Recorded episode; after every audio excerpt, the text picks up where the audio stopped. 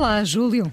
Olá, querida. Cá estamos no Amor é de domingo, com mais tempo para pousarmos sobre os assuntos. Uh, hoje uh, vamos falar sobre Maria Teresa Horta. Uh, o ISPA, o Instituto Universitário, atribuiu o título de uh, doutora honoris causa a Maria Teresa Horta, escritora... Mais que justo. Mais que justo. Foi consensual, aliás. Uhum. Uh, escritora, jornalista e poetisa, poeta portuguesa, é uma das autoras, e será sempre lembrada também por isso, uma das autoras do livro Novas Cartas Portuguesas, uhum. uh, livro pelo qual foi processada e julgada em 1972 ao lado de Maria Isabel Barreno e Maria Velho da Costa. O e o processo, se bem me lembro, só terminou depois do 25 de Abril. Pois, confesso que não sei, mas.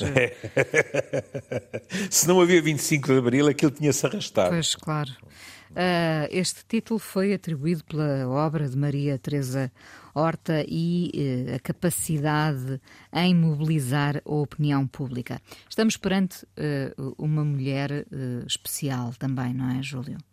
Muito especial, sabe? outro dia outro dia eu, eu, eu disse um, um poema dela na, no Instagram e, se bem me lembro, na legenda dizia assim, quer dizer, com um poema destes, para que é que nós precisamos de andar a tentar definir o erotismo? E houve várias pessoas que, que depois me disseram ou vivia cores isso. Disseram, realmente é verdade. E daí deslizava-se para, para a poesia de Maria Teresa Horta, não é? que é na minha opinião, profundamente erótica e que, portanto, aí, sem surpresa nenhuma, arrepiou os cabelos do, do sistema político que antecedeu o 25 de Abril, eh, nomeadamente da, daquilo que se chamava classicamente o SNI, é? ou seja, o Secretariado Nacional de Informação, que durante muito tempo foi esfiado por um homem chamado César Moreira Batista. E é bom não esquecermos que as Três Marias eh, tiveram, entre aspas, aquele convite pouco desejado por todos nós da PIDE para aparecer lá. E há até uma entrevista dela em que, em que é dito de uma, de uma forma lapidar que eh, nem sequer lhes pouparam a humilhação de às tantas lhe perguntarem o que é que as senhoras estão aqui a fazer e tal. Elas disseram, ah, nós somos escritoras, disseram para, para virmos aqui. E a resposta é, ah não, mas aqui é a sala das prostitutas. Hum. Uh, o requinte, digamos assim. E depois, é bom não esquecer que elas uh, conseguiram, digamos assim, que essa obra tivesse eco lá fora. A obra foi inclusivamente enviada a Simone de Beauvoir, que nessa altura, acho que é justicielo, era, era o maior vulto, digamos assim, do, do feminismo. E portanto, e, portanto, uma referência também. Uma referência. E elas foram consideradas, e muito bem, digamos assim, os, as representantes do, do feminismo em Portugal. É muito curioso porque quando se perguntava a Maria Teresa Horta se a sua escrita era feminista, hum, ela uh, não gostava do rótulo. No fundo, o que ela dizia era: claro que a minha escrita é feminista, a minha escrita é feminista porque eu escrevo sobre a condição das mulheres. Automaticamente, ao denunciar as injustiças, etc., é, uma, é escrita, no fundo, de uma feminista. E é curioso porque ela conta que a sua paixão pela escrita é muito precoce. É do tempo em que isso é, é uma delícia. É do tempo em que ela cobiçava os livros da, da biblioteca do, do avô hum, e do pai. E, e, ela dizia, tenho aqui uma entrevista de 2020, em que ela diz: Tive uma avó espantosa e veja a extraordinária adequação de que certas pessoas são capazes. Eu fico sempre a ferver de inveja. Escolhia um livro para que a minha avó me lesse. Nunca me disse este não é para a tua idade, nunca. Perguntava-me sim se eu estava a perceber. Que lindo, que, não é? Que bela forma, que inteligente que forma, forma, de, de abordar. A... Se percebes, é para a tua idade. Pronto, ponto final. Coisa lindíssima. Mas isso é um privilégio, não é? É, é, sem dúvida, um privilégio. Bom, Ora bem, Vossa Excelência trouxe um ou dois poemas. Eu trouxemos, não é? Trouxemos? Tem, trouxemos. Poema sobre a recusa. Sim. Como é possível perder-te sem nunca te ter achado, nem na polpa dos meus dedos, se ter formado o afago, sem termos sido a cidade, nem termos rasgado pedras, sem descobrirmos a cor, nem o interior da erva? Como é possível perder-te sem nunca te ter achado, minha raiva de ternura, meu ódio de conhecer-te, minha alegria profunda? Que coisa bonita. Eu, sabe, gostei particularmente desta minha raiva de ternura. Uhum. Porque porque o amor também é isto, não é? É. é mas lá está. Uh, nós somos, não sei se está de acordo comigo, nós somos muito dicotómicos, porque achamos que assim pomos ordem no mundo. E, portanto, não, minha raiva nós, de ternura... Nós, a espécie humana, sim, não é sim. nós os dois. Não, não, também, creio, espero bem que não. Também, também, também, também, também temos tendência, porque é mais simples, percebe? Mas, mas eh, como seres humanos somos assim. É, é, é ver o, o, mundo a preto e branco e, e, e ir buscar esse preto e branco e aplicá-lo também à nossa vida interior. E, portanto, com esse tipo de parâmetros, uma pessoa ouve a raiva de ternura, mas isto não joga uma coisa com a outra. Mas joga. Não, não é verdade. E, e, percebe bem quem já o sentiu, não é? É, exatamente. Temos que pensar que isto é um, um poema sobre a recusa, portanto, sobre, sobre a perda, a rejeição. Uh, e logo este início, como é possível perder-te sem nunca te ter achado? É. Não é? Uh, porque enfim, eh, agora uh, podemos inventar um bocadinho, que nos perdoa Maria Teresa Horta, mas nós às vezes criamos uma ilusão sobre o ser amado, não é? e nós nunca, nunca chegamos verdadeiramente a conhecer aquela pessoa. Portanto, de certa forma, nunca a encontramos. Hum.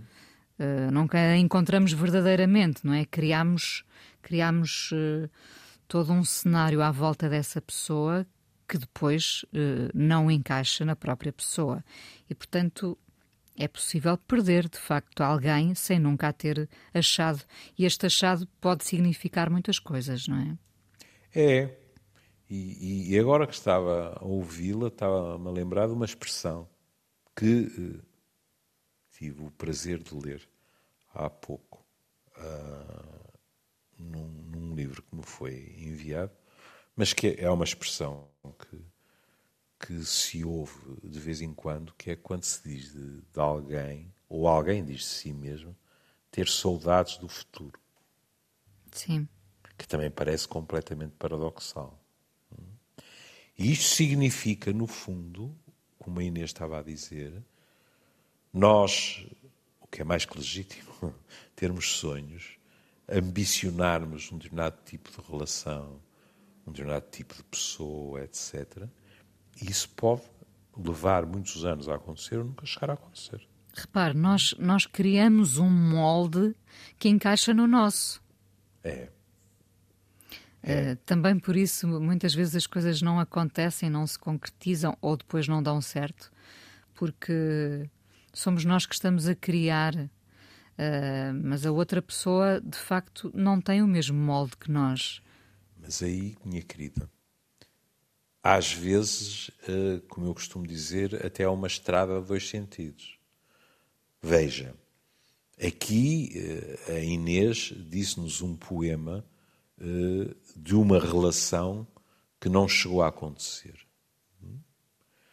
Mas nas relações que acontecem, veja, por exemplo, na paixão, é, muito vulgar que nós acabemos a vestir o outro com vestes magníficas, mas que não são as dele. Somos nós que lhes colocamos, pronto, já agora que utilizei esta imagem, que lhes colocamos no, no armário, nas gavetas e no corpinho. E depois um dia eh, esse encanto desvanece e o outro diz-nos: Mas eu nunca vesti essa roupa, nunca foi assim. Hum. E é verdade. E vice-versa. Diga-se passagem. Hum. E isso é uma desilusão. Por outro lado, quando estamos à espera que algo aconteça, quando estamos, não temos que ter medo das velhas expressões. Quando estamos à espera do príncipe encantado ou da princesa encantada. Quase que já não se usa também dizer isso, eu não é? Sei, não, não, mas é curioso como abandonamos é, é, é, esses cenários todos românticos, não é? Quando nós esperamos, não é? Uh, alguns de nós. O meu pai contava-me uma história, uma coisa que eu tinha marcado. Uh, não creio que tivesse sido um amigo muito próximo dele, mas era suficientemente próximo para, para frequentar uma tertúlia de meu pai, que, como é evidente, eh, era uma tertúlia da oposição. E o que aconteceu é que, numa determinada altura, um dos tertulianos apareceu lá, virou-se para eles, honra-lhe seja. Mesmo assim, disse com toda a franqueza o que tinha decidido. Virou-se para eles e disse: Estou cansado de esperar que isto mude, vou aderir. E meu pai contava que toda a gente se tinha desatado a rir. E que de repente, não estou a dizer ao mesmo tempo, os risos tinham-se apagado porque tinham percebido que ele estava a falar a sério. Hum. E o homem aderiu à União Nacional com todos os benefícios que daí retirou. Porquê? Porque, pronto, inicialmente ele esperava vamos dar a volta a isto, e depois chegou uma altura que disse: Pronto, estou cansado. Então, sendo assim, não muda o regime, mudo eu. Hum? E alguns de nós, até inconscientemente, cansam-se de esperar e o que é que fazem? Pronto. Uh, já que eu ando, o que é surpreendente, mas enfim, já que eu ando numa de vestuário, uh, passam para, para roupa pronta a vestir, ou que eventualmente não é o seu número, mas o que não querem é continuar a sentir-se nus afetivamente. Sim. Pronto. E, e às vezes ajustam-se. Exatamente. Sim. Ajustam-se porque o molde lá está, não pode ser o mesmo. Exato. E eu fico sempre um, um pouco atrapalhado quando ouço pessoas eh, fulminarem decisões dessas. Outras vezes não são decisões, acontecem, como disse, de um modo inconsciente, do alta superioridade moral, dizendo venderam-se, baixaram. Eu penso, mas eh, todos nós temos direito a uns nacos de felicidade e bem-estar.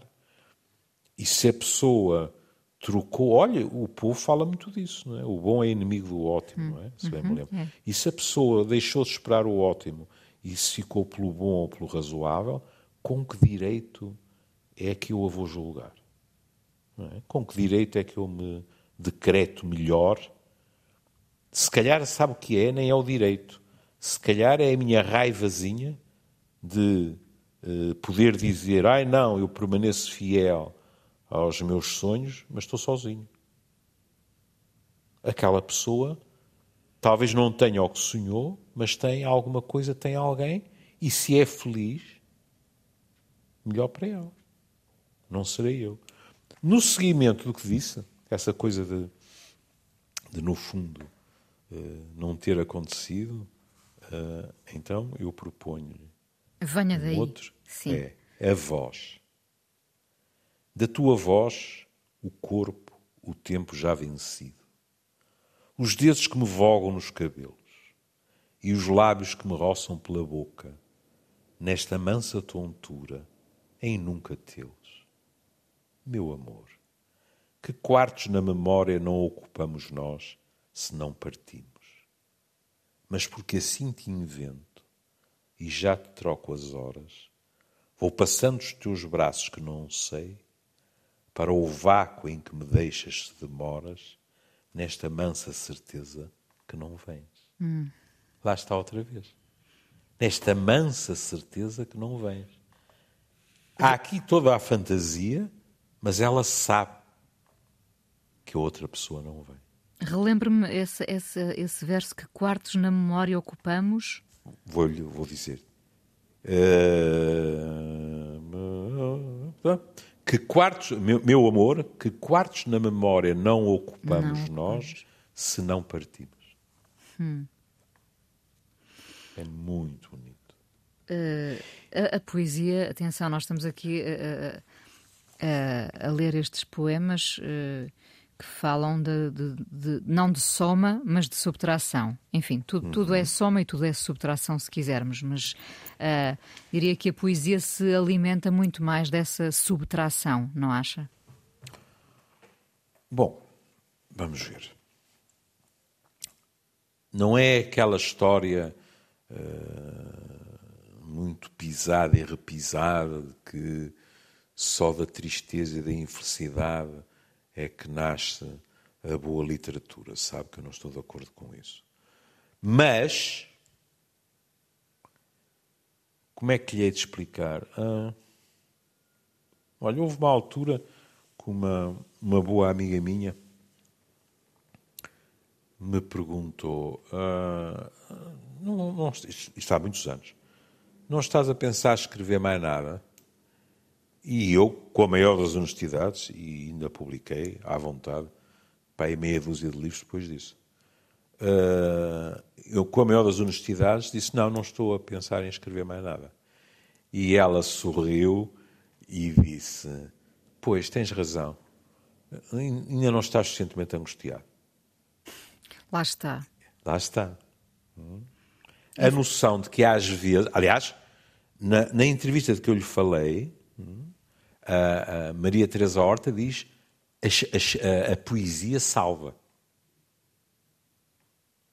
E, portanto, muitas vezes a escrita, não estou a dizer que seja apenas a poesia, para determinadas pessoas é, na realidade, o exorcismo. Claro. São aquelas pessoas que lhe dirão. Há pessoas, de vez em quando. Olha, o Eugênio dizia isso de vez em quando, embora haja também um, um, uma tonalidade provocatória, mas que lhe dizem: Eu nem sequer gosto de escrever. Hum? Mas precisam de escrever. Claro, e repare, Júlio, quando materializamos uh, a angústia, materializamos escrevendo, uhum. não é? Uhum. Ela dilui-se. Aliás, como é muitas verdade. das coisas que nos acontecem, é menos é boas, passadas a papel, Uh, Tem toda a razão. Olhos nos olhos, nós e as é. letras, as letras e nós.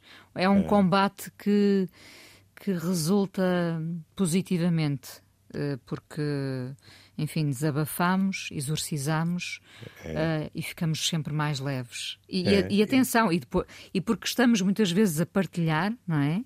Também uhum. vamos ajudar a que outros façam o mesmo exorcismo. É verdade.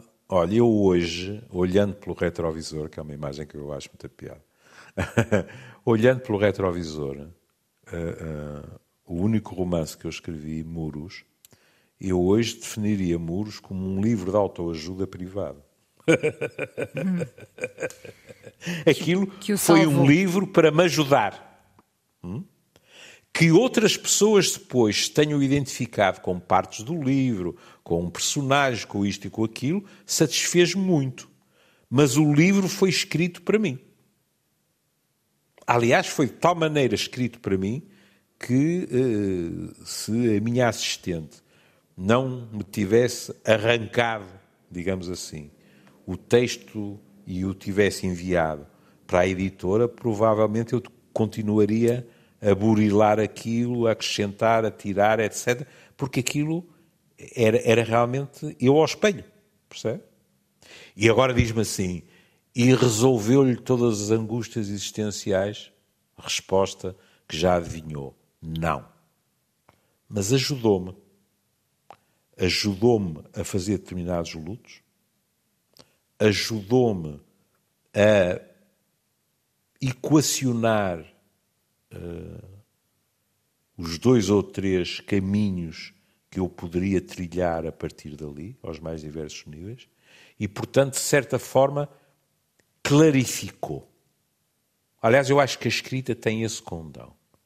Passar para o papel, não sei se está de acordo comigo, passar para o papel uh, com um bocadinho de sorte torna a, a nossa situação mais clara. Hum.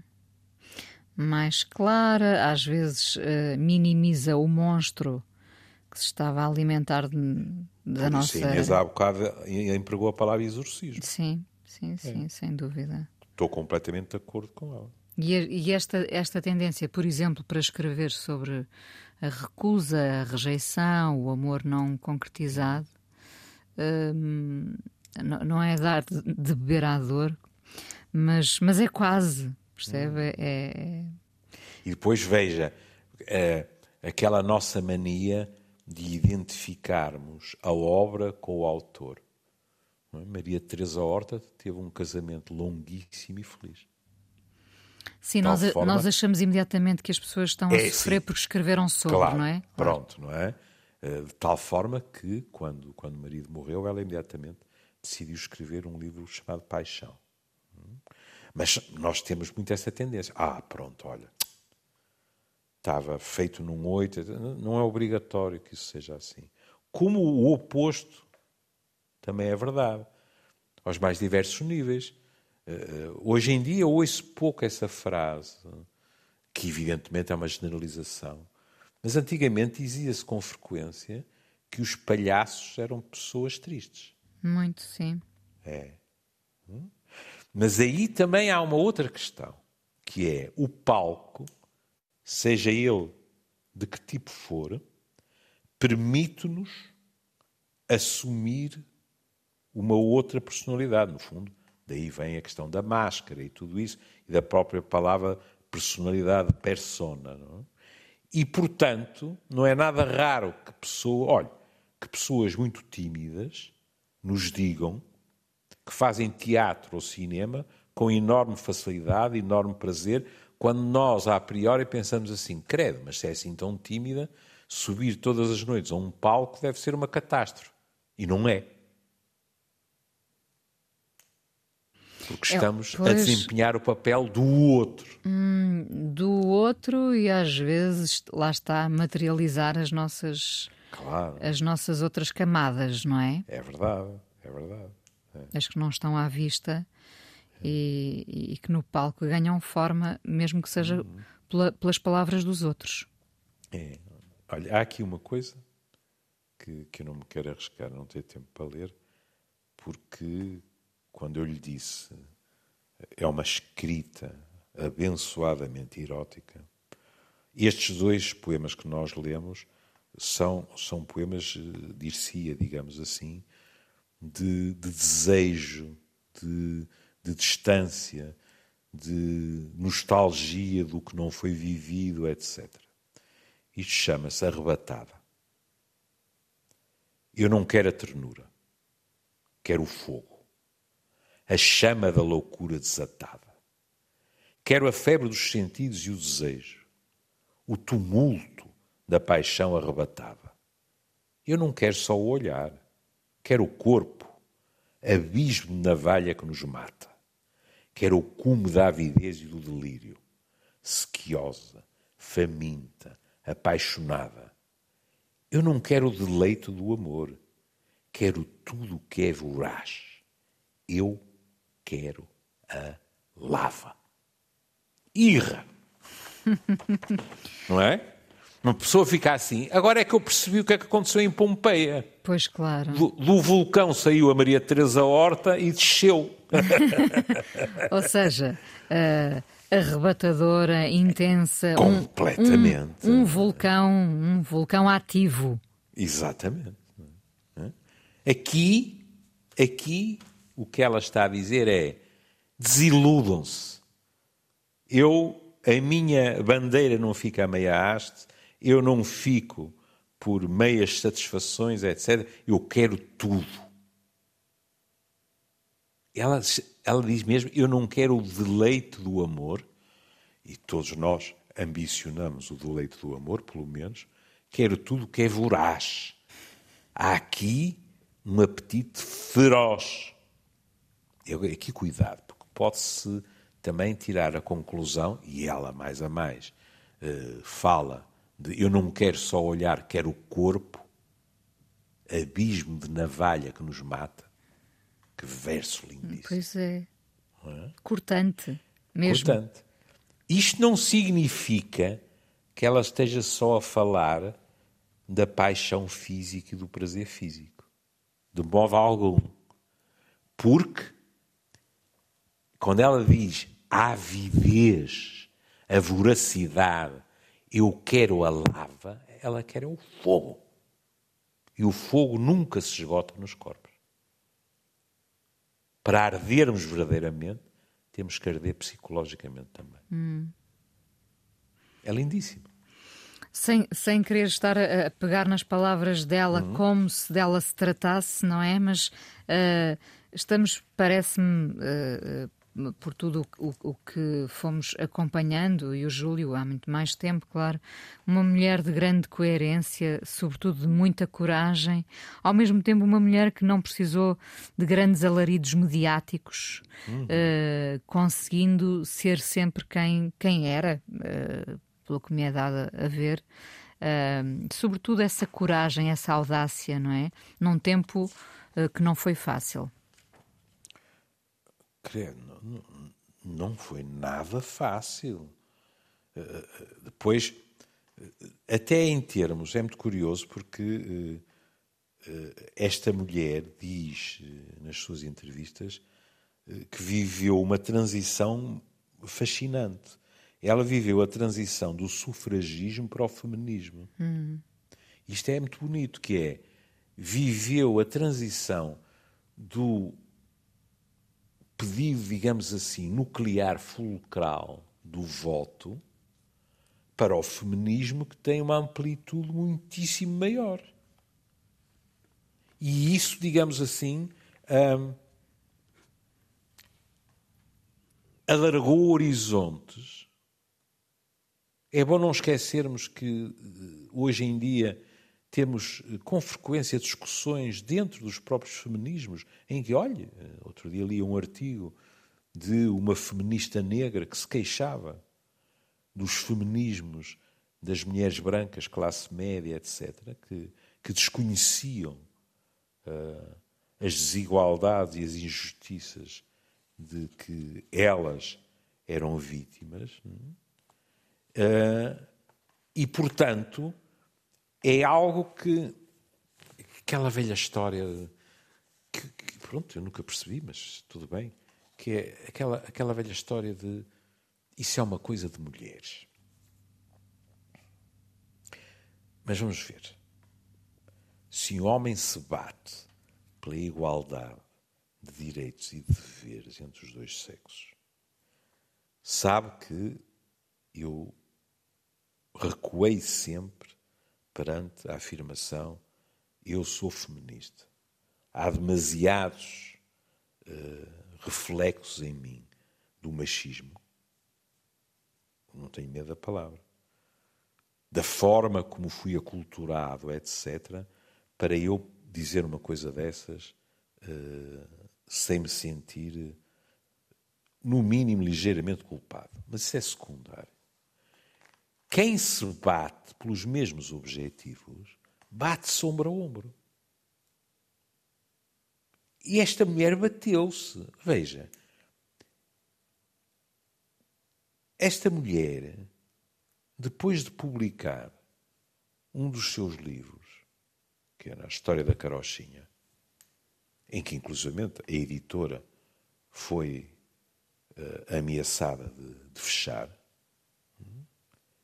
ela diz: Uma noite saí de casa para ir ter com o meu marido, que tinha saído da redação. Sou perseguida por um carro e acabo por ser agredida. Batem com a minha cabeça no chão e dizem-me claramente: Isto é para aprenderes a não escreveres aquilo que escreves.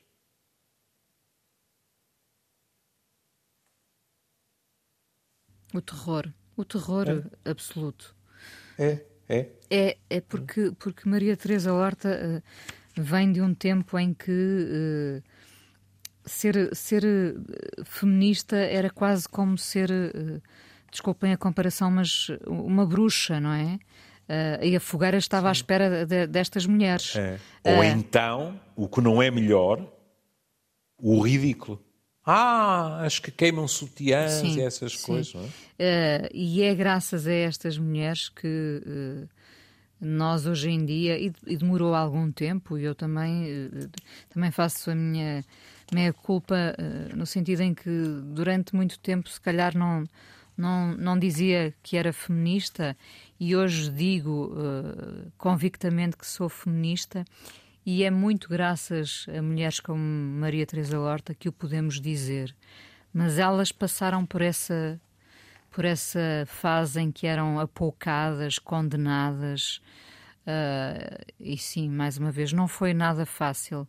Nós hoje é. podemos ser feministas porque elas foram há muito tempo. É verdade. A Inês lembra-se de eu lhe contar, tanto em off como em on, que quando eu fiz o Sexualidades, a única eh, linha vermelha que eu tracei foram meus filhos. E eu disse aos meus filhos, há, ao primeiro sinal de que isto se reflete sobre vocês, eu paro. O que nunca aconteceu. Pelo contrário, eles às vezes contavam-me histórias hilariantes, é? porque os outros brincavam com eles. É?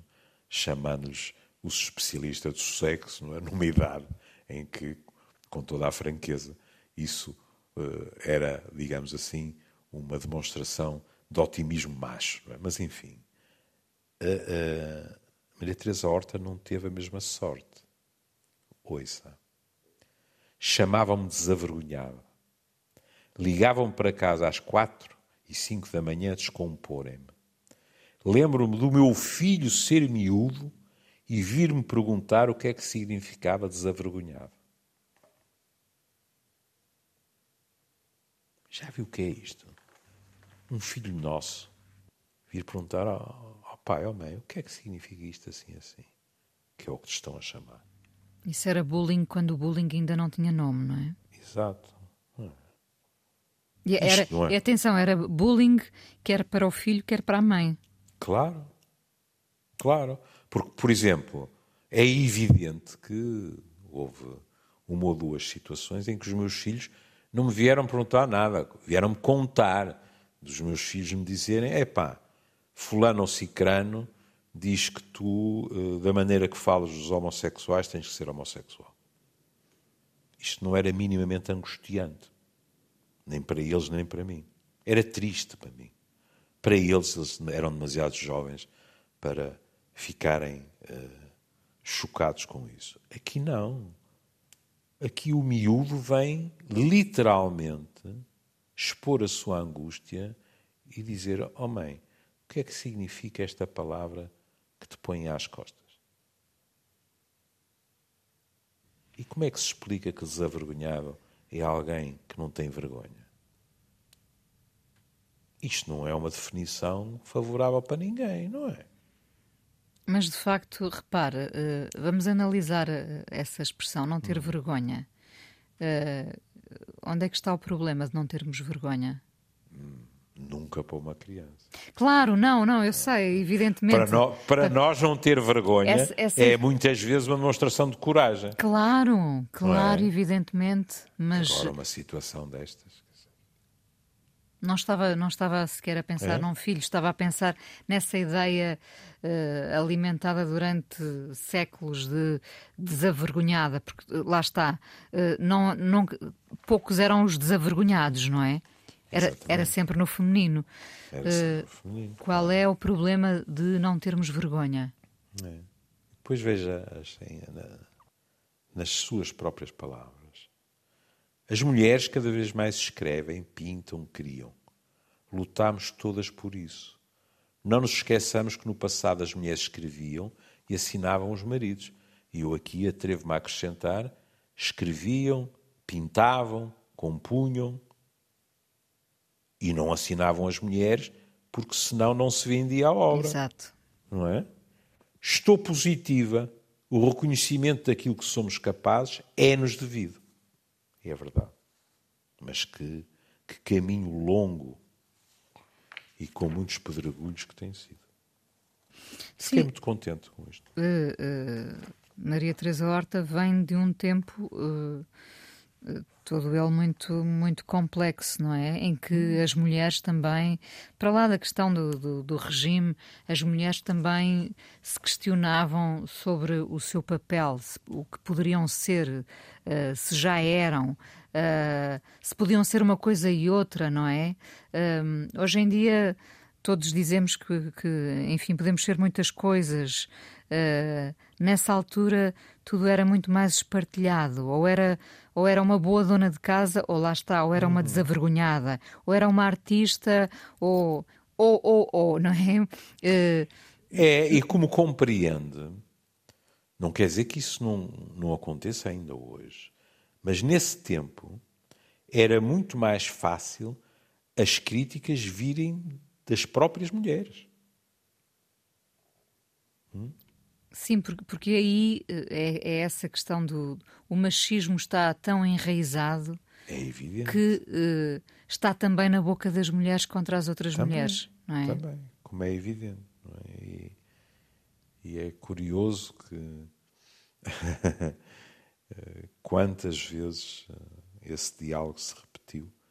Eu às vezes dizia à minha mãe, divertido, eu já disse aqui, minha mãe está à minha frente, o diploma da terceira classe, minha mãe.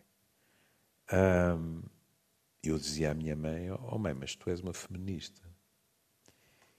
E a minha mãe tinha uma resposta que era curiosíssima, porque nas entrelinhas percebia-se a nostalgia de ter tido uma outra educação, que ela depois conseguiu a pulso, hum, e a noção das suas origens, pela própria palavra que ela utilizava. Minha mãe ficava assim a olhar para mim e dizia: Ó oh, meu filho, eu nunca posso ser, eu não tenho a cultura dessas senhoras. Isso é bonito, dizia, porque é, é genuíno, é, não é? E eu dizia, oh mãe, não é uma questão de cultura. Tu ficas revoltada com as mesmas coisas, tu pensas as mesmas coisas sobre como as mulheres são tratadas, etc. Mas havia nela, o que eu compreendo, havia nela a noção de, não, não pode ser, eu não li os livros que elas leram, eu, portanto, não tenho bagagem. Claro que não tinha bagagem, mas tinha a indignação Há, e tinha há... o sentido de justiça de olhar à sua volta. Há muitas formas de ter bagagem, não é? é Uma delas é viver é e enfrentar, é, uh, ter é coragem, verdade. enfim. É verdade.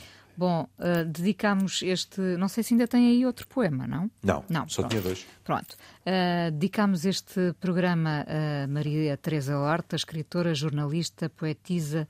Uh, o ISPA atribuiu-lhe o título de doutora honoris causa. Maria Teresa Horta tem agora 86 anos e esse percurso de, de, grande coerência e coragem. Uh, vamos ouvir agora no final deste Amoré, de domingo, uma canção que já passou por aqui várias vezes e há muito tempo que nós chamávamos uh, para esta conversa o Chico Buarque, não é? Hum. Uh, vamos ouvir o Mulheres de Atenas, uma canção do Chico, com Augusto Boal, composta em 1976 para a, a peça de Boal intitulada Lisa, a Mulher Libertadora. Eu acho que ficamos bem se ouvirmos esta canção agora no fim. Com, com um poema tricotado espantoso. É? Sim, sem dúvida. É, é. Um, e pronto, e estaremos de volta amanhã, segunda-feira, à tarde. Júlio, um beijinho. beijinho Foi um prazer esta obrigado. conversa. Foi um enorme prazer.